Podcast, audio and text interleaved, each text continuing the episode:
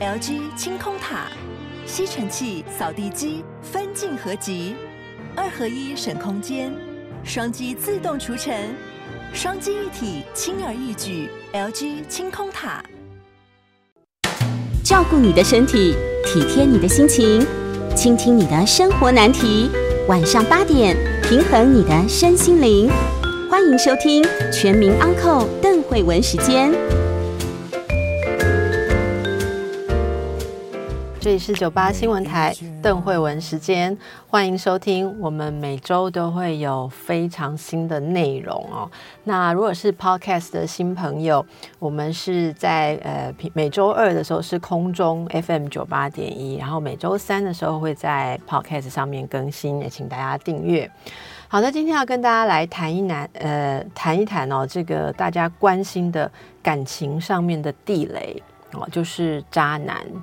渣男这个事情非常不容易谈。嗯，我一直想写渣男，但是出版社说我们不太适宜写渣男，因为我们如果说渣男的话，人家会觉得你是一个女性嘛，那你凭什么觉得你搞不定的男人就是渣男？哦，那么男性都不愿意写渣男，嗯，嘿，因为觉得。他们看不起渣男，然后觉得自己很优秀嘛，就干嘛花时间去写那种比我差那么多的男性，对不对？而且通常心里都有一种感觉，是这些嗯不好的男人很有女人缘，所以也很少有男性愿意写渣男。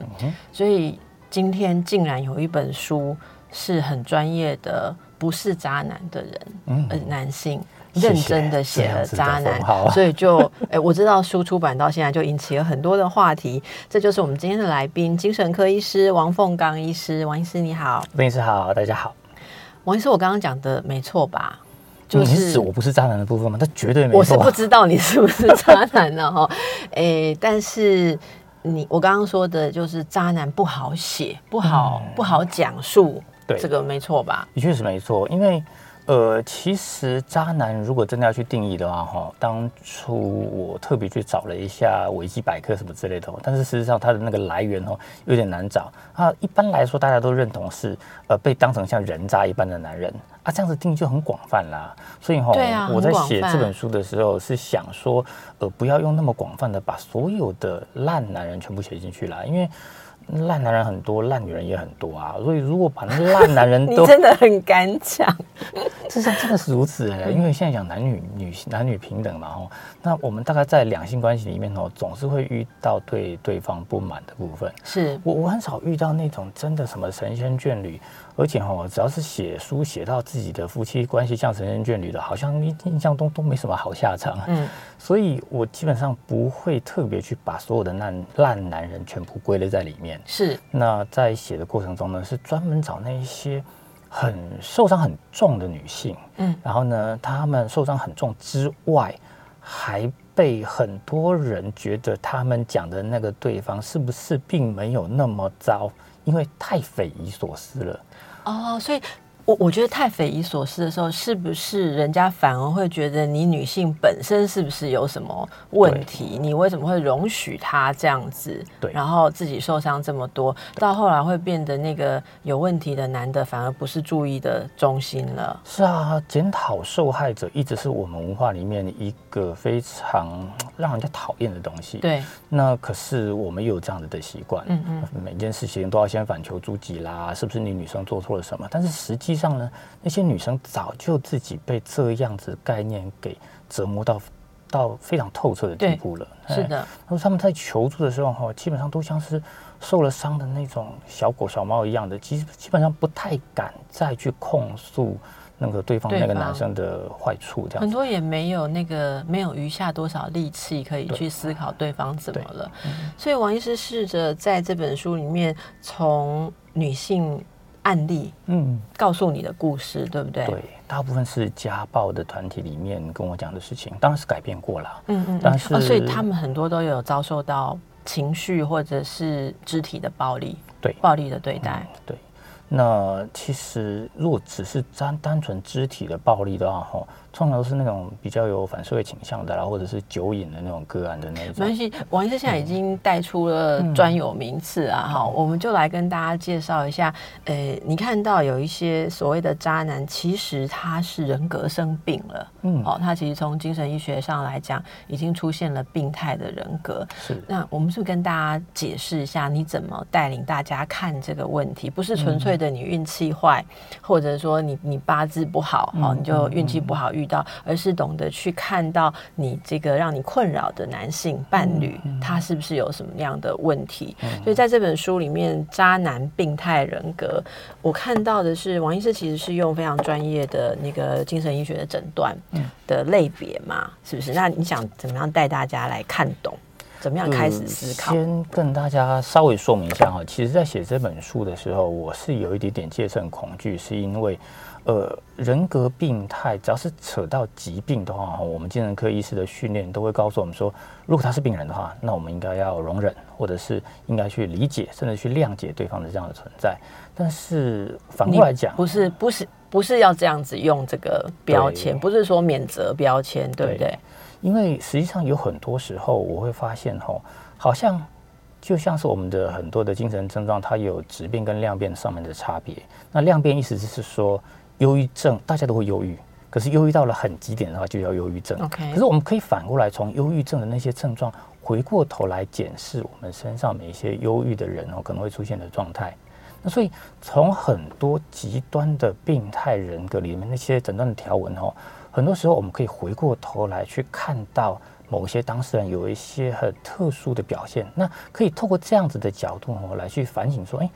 到底我们的另外一半哦，是不是有某一些人格特质，可能是他与生俱来的？嗯，哎，那这些与生俱来的东西，我们到底是要想办法跟他和平共处呢，还是说要想办法去帮忙他一起来改变？甚至是如果你发现他真的就是这个东西是他人格的一部分的话，那是不是要早点断舍离？这样子，我就觉得用这样的角度去看的话，哈，可能会帮到一些女性同胞。比较不会不断的纠结在里面，一直在思考说我做错了什么。我觉得，我觉得这一段提醒很重要，所以写出来，王医师写出来意思，并不是叫大家看了之后说，哦，原来我男朋友这些毛病，他嗯身不由己，他其实是生病了，所以我要继续包容他，一直到他治好为止，不是这个用意。是，呃，因为。说实在的，现在的精神医学已经相当的宽容了。我不晓得这个词对不对哈，但是我们现代的精神医学已经非常强调，当一个人要到病的程度，通常是他的社会功能非常的差。那大部分的亲密关系也很难跟一个功能很差的人真的好好的建立起来。如果说我们是跟一个人建立亲密关系之后，他才开始生病的话，那么这也许就是我们的。命啦，或者是运气不好啦，可以用这样子做解释。可是一个人格围场的话，他通常一开始就有问题。所以，我们大部分能够建立起亲密关系的人哦，通常另外一半大概都不到真正人格围场的地步，他通常只是人格会有一些偏差。所以，你是希望大家可以透过这些呃人格病态上面的概念，来了解你的另一半可能问题在哪里，然后或许了解不是你。个人的力量可以改变他的，那就可能会要面临你所谓的断舍离啦，好断舍离的问题。因为我看到那个您的书的另外一位推荐人也是我们的同事，这个赖义金医师，赖医师说这个也是送可以送给为人父母，就是作为女儿可以带的护身符，是好。那么我们现在来看一下护身符。所以这个大家其实一般如果对心理学或精神医学没有了解的话，怎么样开始去认识？他的另一半有病态人格，要从哪一方面开始看？其实哈，我们要认识一个病态人格，比如说我们在做心理治疗教学的时候，我们常常讲说，你一开始的那个反移情哦，是一个很好的指标。那对于当事人来讲的话呢，开始当对方的模式，或者是给你的感受，或者是。给你的那种脑袋里面想象开始变直，你开始要帮对方找理由去做解释，或者是他开始找一大堆理由在解释他的行为的时候，我觉得这就是一个最开始的警讯。举个例子好吗？比如说一个类似很边缘型的那种男朋友。他边缘型，对他他们的边缘型的特性就是他会在极好跟极坏之间摆荡。好，呃，边缘型的人格特质的定义是他在极好跟极坏之间摆荡。对，他的边型人格，它其实有很多的诊断标准，可是，在极好跟极坏之间摆荡，或者是说疯狂的逃避那种好像要被抛弃的这种感受，很对于被抛弃的感觉很敏感。对，任何想象中的或者是实际上的，他自以为自己正在被抛弃。包括约会的时候，你一不小心没有到，或者是呃有些什么样子的计划呢？你刚好一不小心又没有告诉他，那某一个特定的出发点，一下子让你从女神变成了一个害他非常惨的一个邪恶的迫害者的时候，嗯，你会忽然发现奇怪，在这个之前我是你的宝贝，为什么在这一段时间之后，只不过一个小小的失误，你不但没有办法原谅我，可是你开始数落我所有的一切。过去我原本以为都是小事的，原本你笑嘻嘻的接受我的，包括迟到啦、小任性啦、忘记一些事情啦，可是现在全部都拿出来讲，每一件事情开始在算旧账，后来你会发现说啊，天哪，为什么同样一个我？然后在半年前跟半年之后呢，会相差十万八千里，所以就很像踩到一个他的雷之后，一系黑掉的那个感觉。你在他心目中就一系坏掉了。没错，这个时候你会发现，哇，天哪，为什么这个男朋友在你的脑袋里面需要花这么大的力气？不管是他来解释，还是你跟他解释也好，去扭转你原本在心中他拥有的那个美好形象。那这个时候，通常你就要开始小心，或者是要开始去思考说，诶。到底这个东西问题是出在哪里？那很多时候，当事人如果只是自己一个人关起门来想的话，特别是越善良的女生会越容易责怪自己，一定是我出了什么错。我们之前曾经谈过一本书，叫做《都是李雅丽》，韩国的一本书，它里面就描述了一个女孩子莫名其妙一直被男朋友责怪，其实那个男朋友就很像王医师说的这个特质。可是那个女生会一直很容易会去检讨，嗯，我我因为我做错了嘛，我我怎么可以事情忘记告诉他，或怎么可以忘记他跟我说的事情，所以他觉得我不重视他，难怪他心情会那么坏。一开始都会觉得是自己造成的，所以在王医师的那个遇到的案例里面，是不是很多女生会责怪自己没有办法辨识？其实这就是为什么两个正常人的亲密关系跟一个。人格病态跟一个正常人之间的亲密关系会那么不同的一个大原因，就是，嗯，大多数的亲密关系两边都是正常人，或者说两边都是一般人，那有优点有缺点，所以当两个人在一起互相出现了问题的时候呢，通常是彼此都要检讨，彼此都要互相磨合，然后想办法去找到到底彼此有没有可以协调的空间。但是如果说另外一半他很明显的他在人格上面有很强烈的。偏差的话，那另外一边就是通常是女性的这一方，她开始在自我反省的时候呢，就像是表面上好像两个人在共同挑一担水，但是实际上呢，重量全在另外一边的那种感觉。嗯，你会发现你怎么做都做不好，你永远做不到，因为你一个人不可能负担两个人的事情，你同时替自己的生命负责之外，还要同时替另外一个人的生命负责，这其实。就算是超人也不见能够做得到。是好的，所以在呃这个地段的部分，大家可以稍微感觉一下，你也许。跳出来啊！从那个问题的纠结当中，先跳出来想一下，会不会你的另外一半其实人格已经有了很特殊的状况啊？有些事情，呃，如果你觉得一直努力都没有办法改善的话，也许要出来看一下，这不是你个人的问题。好，我想第一个我们提到就是那种很害怕被抛弃，动不动就觉得被抛弃。你没有抛弃他，可是一点点的疏忽，他也会觉得非常的无法承受。这样子有边缘性的性格特质的人，好，我们让大大家休息一下。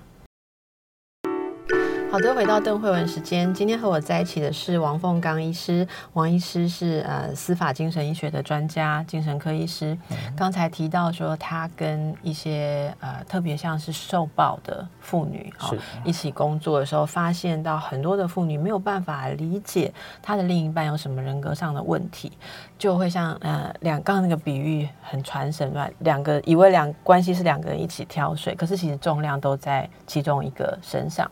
那这样子的人格的问题，只有男性有吗？其实两性都有，嗯，当然有一些特殊的人格特质是男性是大概是女性的十几倍吧，像是反社会。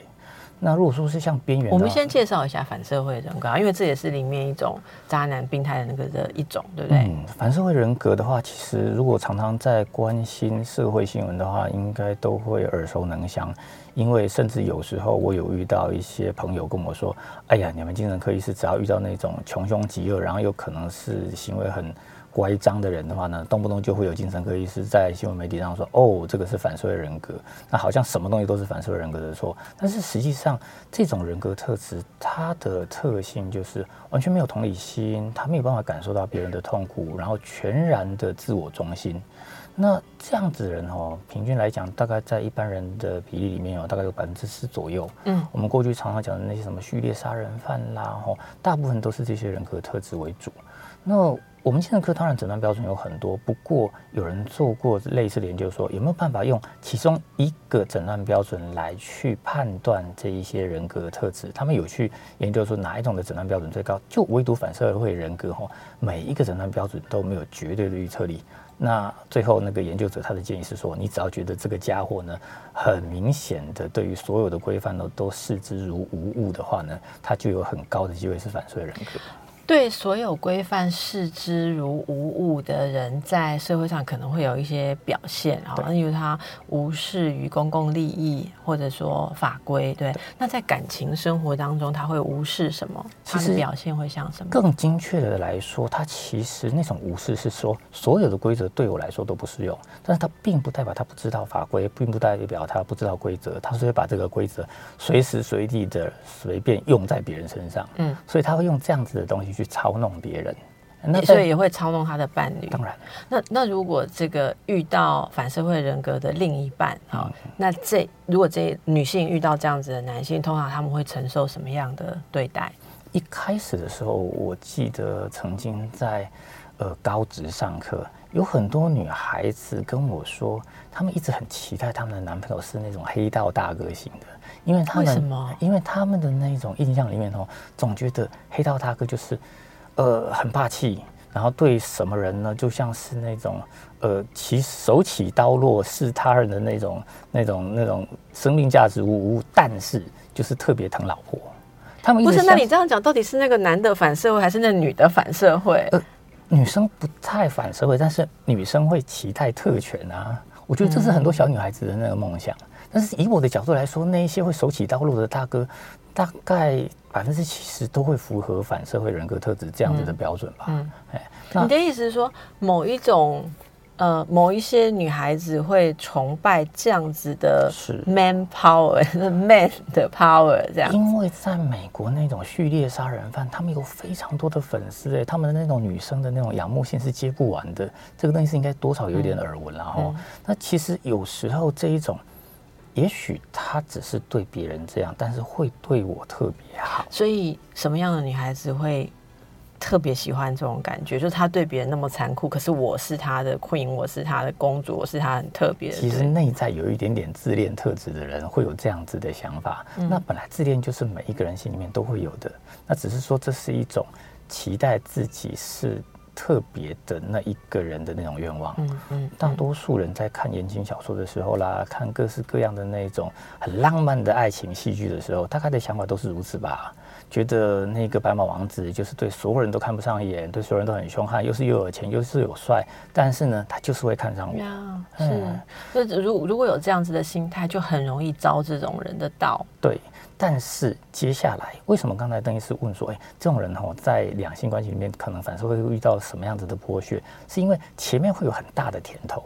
可是这个甜头完了之后哈，那个我们期待中的只有对我特别好的那种特质是不存在的。之所以会被我们当成是人格，就是它是广泛的存在所有的人际关系之中。所以意思就是说，比如说，一旦他跟你进入交往关系，你就变成其他其他人的一员了。是的，他已经。抓到了他的猎物之后，那你就会跟其他人放在同等的位置，被他剥削。比如说做太太的就应该在家里面，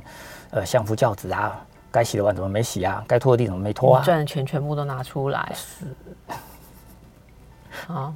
然后呢？就是要就类似这样子啊，所有的剥削他都觉得理所当然，是吗？我以为是女生要对男生说这句话。哦，没有 没有，就是说他对女生的剥削，就是说女生就是应该在家里啊，如果就算你有赚钱，反正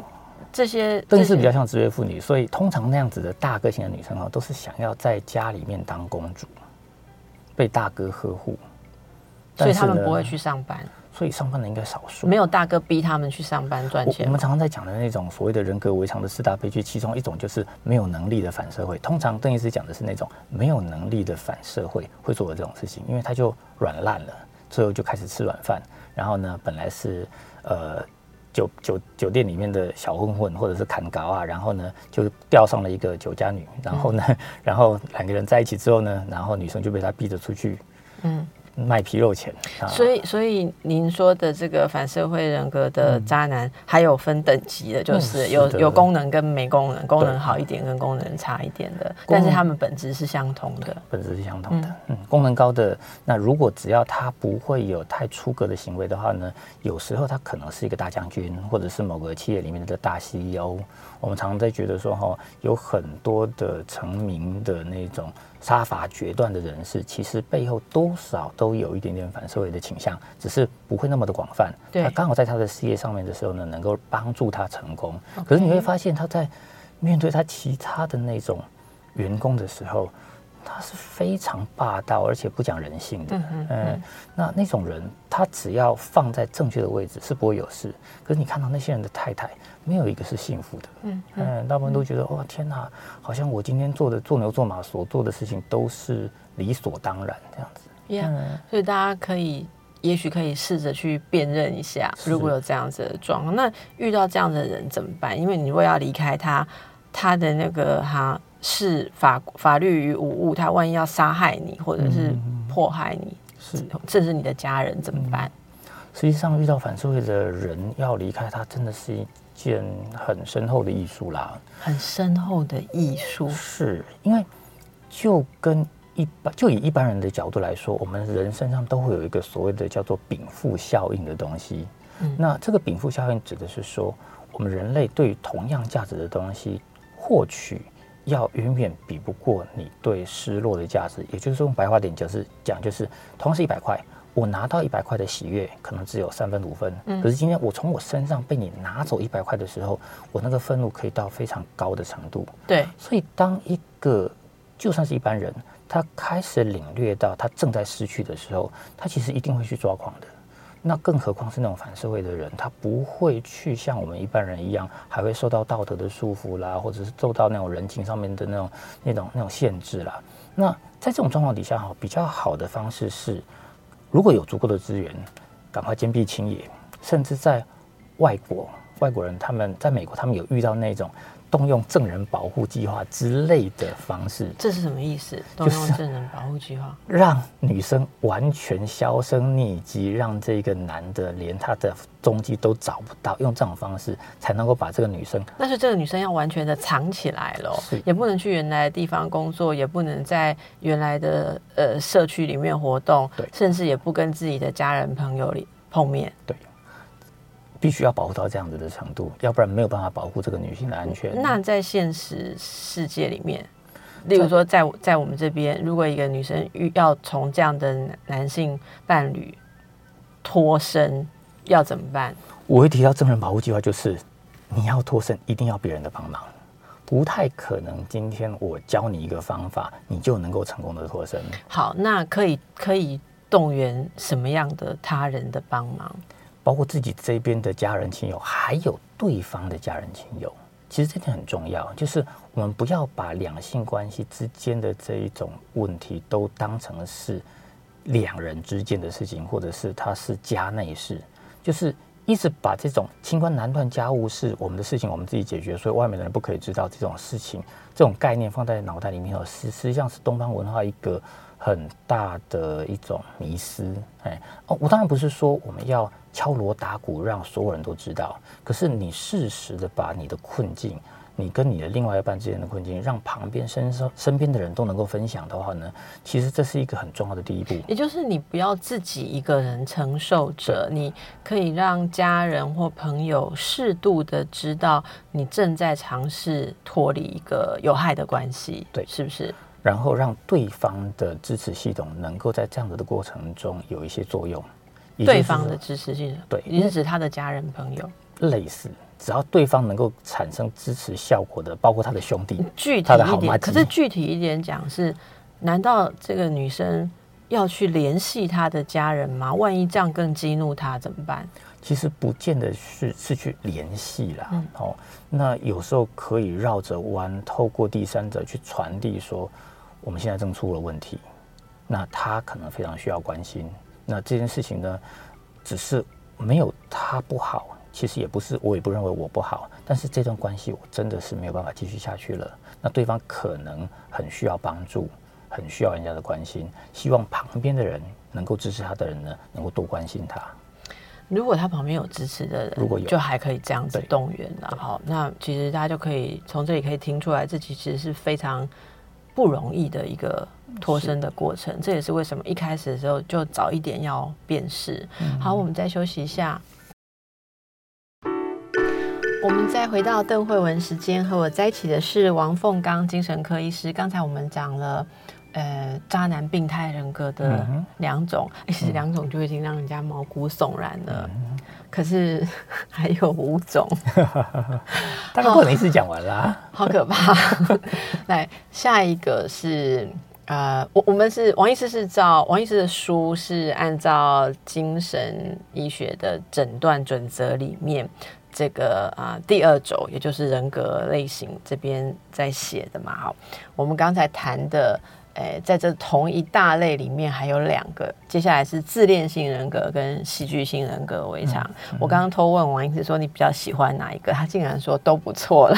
他的意思是说两个都很能很有的讲，对不对？嗯，是，因为这两种人格其实只要不要太出格，也就是说不要到我们精神科的诊断标准里面说的很明显的造成社会功能的损伤，或者是造成临床的痛苦，它只有浅浅的特质的话呢，其实这两种人格都有它迷人的地方、哎，嗯，有时候还蛮迷人的。是。不过我觉得大家呃，一般俗语里面说的自恋，跟我们精神医学上说的自恋人格，那个自恋有一点差别，所以还是要请王医师来好好的跟大家解释一下这个呃人格学里面、精神学里面所谓的自恋人格是什么意思？呃，当然，可能邓医师是荣格的专家了哈。可是我所知道的，我们在学习的过程中所理解的，像自恋，它比较是说明说，我们每一个人在成长的过程中，多多少少在幼年时期都有一些自恋的部分。嗯，我们相信我们是世界的中心啦，我们相信自己是坐在自己的那种摇篮上面的国王啦，这样子。随着慢慢长大之后呢，人格开始成熟，或者是我们的心智开始成熟，我们会理解说啊，原来这世界上哦有比你更强的东西，或者是人事物实在，然后他我也不能呼风唤雨是。然后开始跟现实达到了一个平衡之后呢，我们会慢慢的认知到说，哦，原来我们在这个世界上就是有我自己的位置，那但是也有别人的存在，我必须同时知道别人的想法，但是我也可以照顾我自己的想法。那不过在内心深处，多多少少都还是有一些些自恋的残余，这其实不是坏事。那因为有一些些自恋的残余，所以呢，每次看漫画、看动画、看电影的时候呢，看到那个男主角的时候，自己就会幻想，嗯，我就是那个蝙蝠侠，我就是那个超人，是。那这样子，听说现在都认同《鬼灭之刃》，等于是你有看这个？不错不错，呃呃，它确实是一个很不就就讲到动画去了。不过 anyway，呃，我们都会认同，那那个认同都是我们自己内在自恋的一种反射。不过大多数的人会把这样子的认同呢，局限在现实可以接受的范围之内。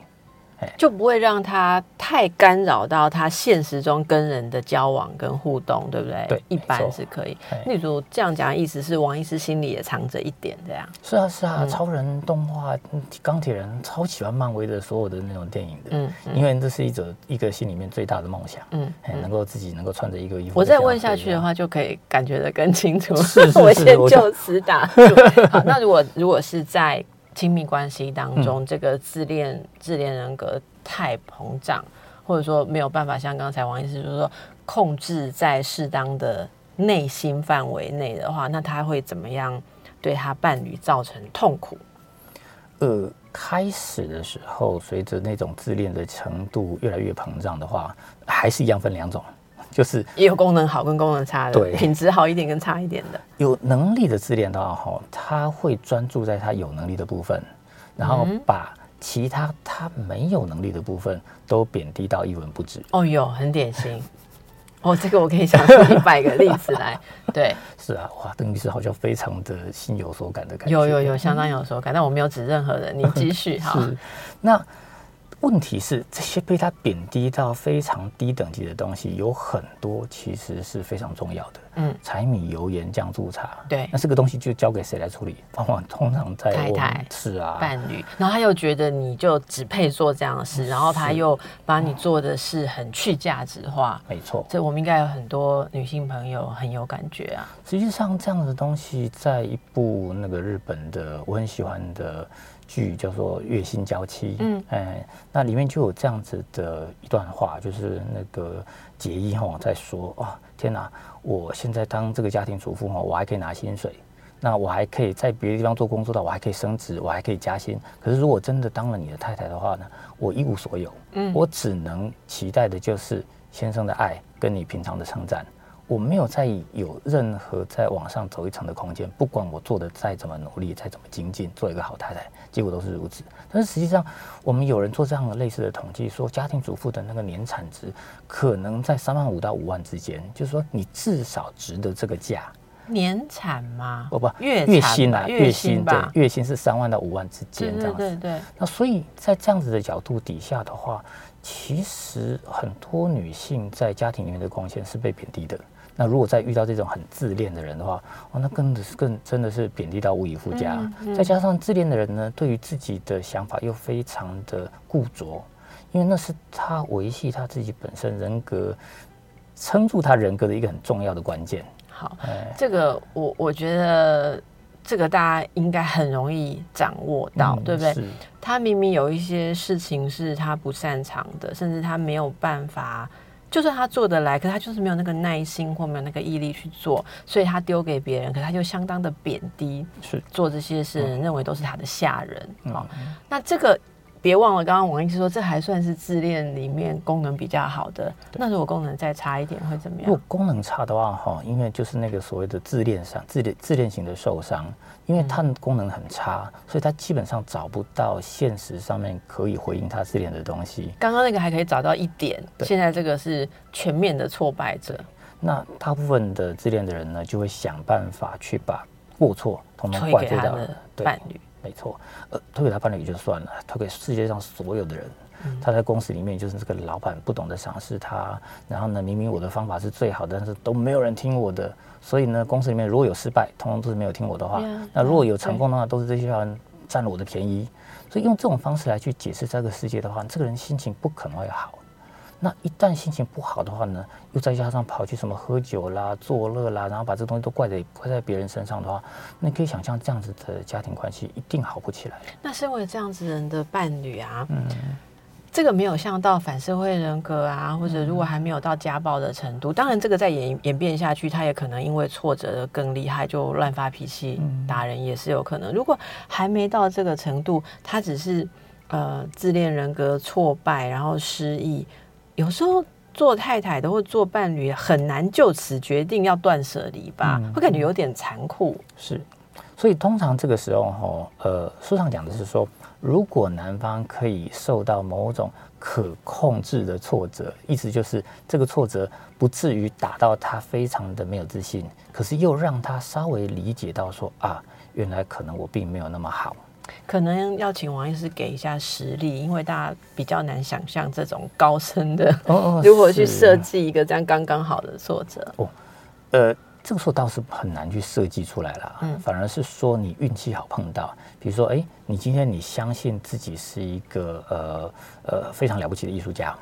然后呢，你今天你的画作呢，通常都是那种呃，人家就是因为人家不识货，怀才不遇，那 OK，你想办法找到一个不错的经纪人，你竟然运气那么好，他就是赏识你，OK，那然后呢，你开始你把你的画拿去展览，他也付出了很大的代价，你跟对方建立起了不错的不错的那种关系，你觉得哇天哪，我终于遇到伯乐了。可是很不幸的，他相信你，但是呢，整个的事业就是这样子被你拖下水。那在这种状况之下，哈，这个挫折，因为连带的不只是害到你自己，也害到了另外一个你曾经跟他建立起一定关系的人。那这个时候，有时候自恋型的倾向的人会因为这样理解到说：“天哪，我不止害到我，而且我害到一个我相信的一个对方。”有可能他会去觉得说：“是不是我在这方面并没有那么好？”然后他会去跟这一个跟他一起被他拖下水的人去商量，有机会去跟他说：“哎。”也许我们是不是可以找另外一条出路？那呀，那这个有点像是说，在他还没有完全被摧毁的状态下，他他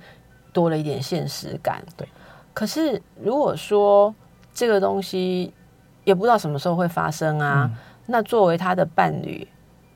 你怎么知道他明天会不会有这个觉醒？那怎么办？你你会建议，如果我们现在听众朋友他身边的所谓的渣男是这种人格的话？你你觉得他要怎么办？找专家，这样去做婚姻智商或者是伴侣智商，找专门的专业的人员，想办法去发掘这个男生身上的优点，然后跟另外一半一起合作，嗯，想办法去重建他某一部分的面对现实的能力。对，那从面对现实开始，逐渐的去让他的这个自恋得到一部分的回应。让他慢慢的理解说，哈，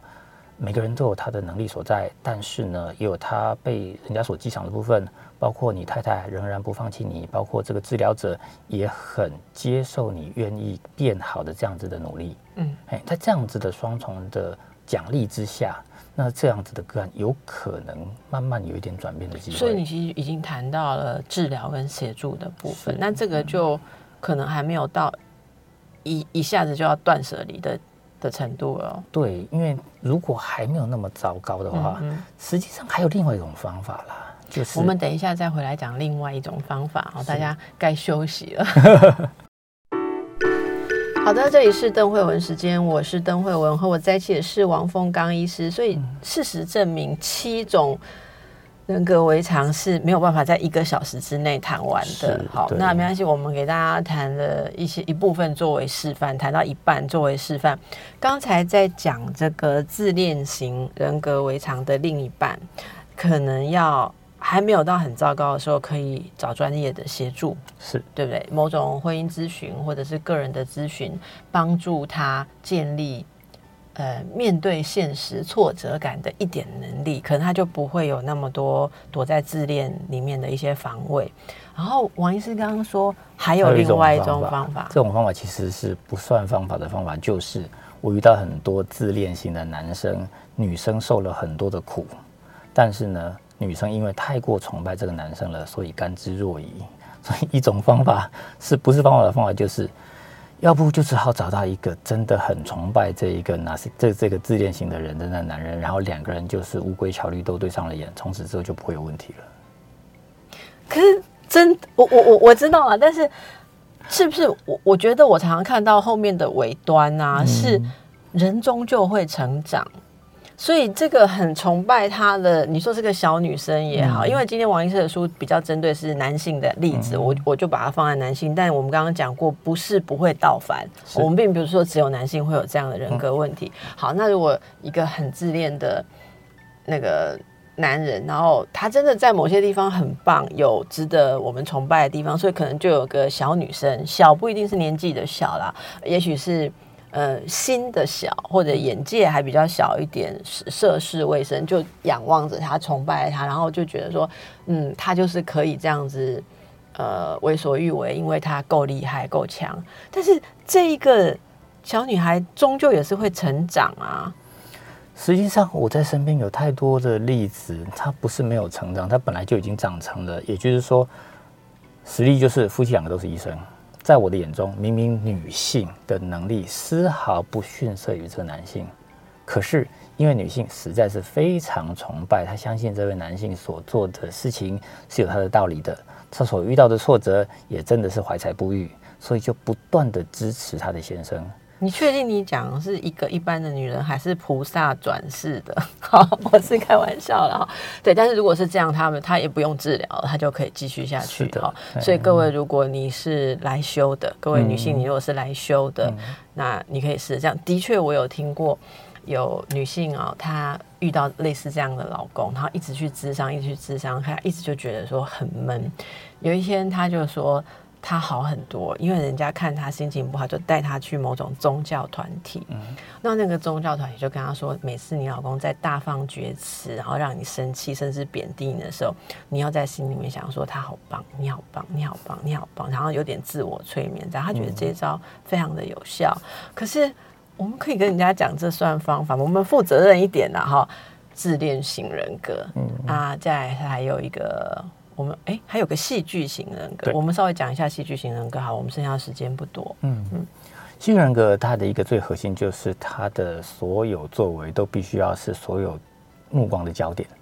那他如果没有办法争取到大家目光焦点的话，他会非常的愤怒，或者会会开始因为这样子而没有办法承受住那样子的落寞。嗯，哎，那所以。他会做到那种语不惊人死不休的的程度。那在所有的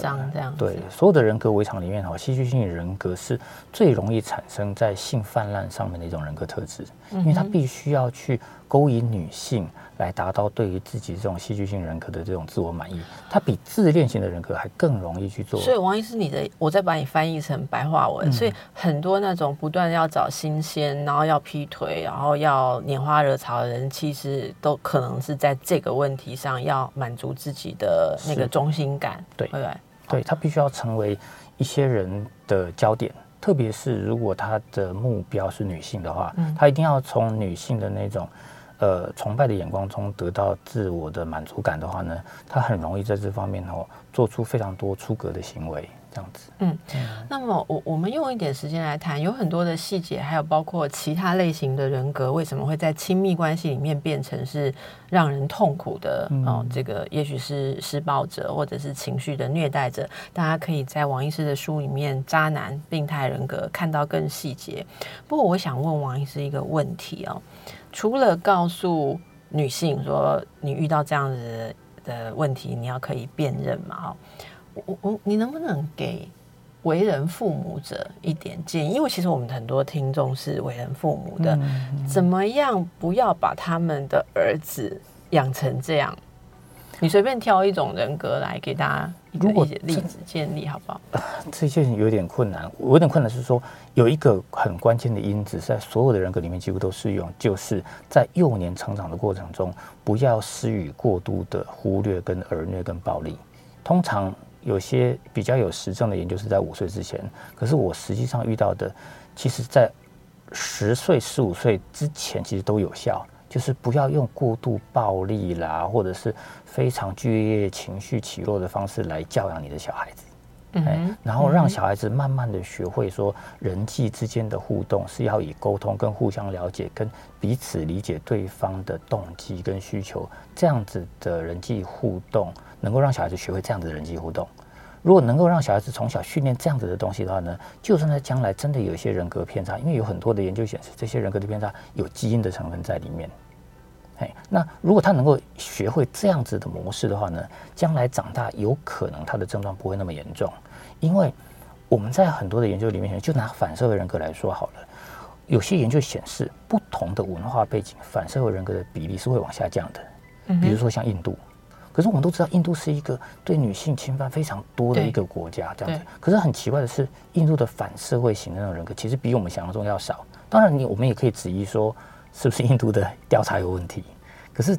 现在我在教科书上看到的那种说法，都是他们的文化，特别是类似那种呃印度教或者是那种类似佛教的文化呢，使得他们那一部分反社会的那样子的会得到某种程度的压抑。所以教育的过程中，让小孩子能够学习怎么样去同理别人，这个事情是很重要的。是，我想特别请王医师给大家这部分的想法，就是。很多事情，人格已经到养成的时候，后端的改变是相当的辛苦。可是，如果您家有年轻的孩子的话，其实你怎么在对待对待他，就不是只有奠定他的人生，还有跟他相关的人的人生。好，所以真的教育跟教养是非常重要。